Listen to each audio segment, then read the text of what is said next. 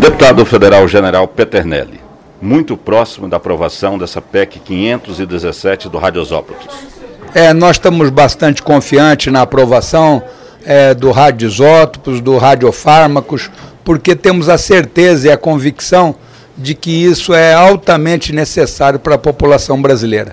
Nós tivemos aí é, 23 pessoas especializadas, na qual mais de 80% se mostraram favoráveis ao projeto.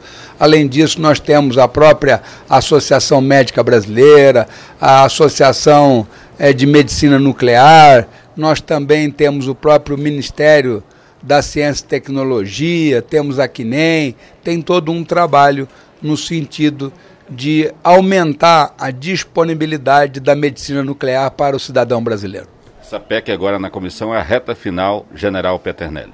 É, ela agora é uma comissão especial, é aprovada, nós temos três destaques, né, todos os contextos são importantes, é importante que esses destaques não sejam aceitos, que a PEC mantenha sua característica como proposta e aprovada no Senado, porque senão ela retorna ao Senado, isso vai fazer perda de tempo novamente à população brasileira.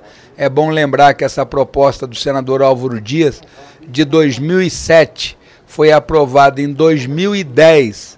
Nós estamos no final de 2022 e ela ainda está tramitando. E a população brasileira já poderia estar usufruindo de uma maior disponibilidade é, de material para a nossa medicina nuclear, que é importante por diagnósticos oncológicos, diagnósticos cardíaca, de cardíacos e também uma série de outros diagnósticos da tiroide e tantos outros, além de que ela também pode ser inserida no próprio tratamento. Então vamos trabalhar em conjunto em prol da população brasileira. Muito obrigado e parabéns por esse relatório especial.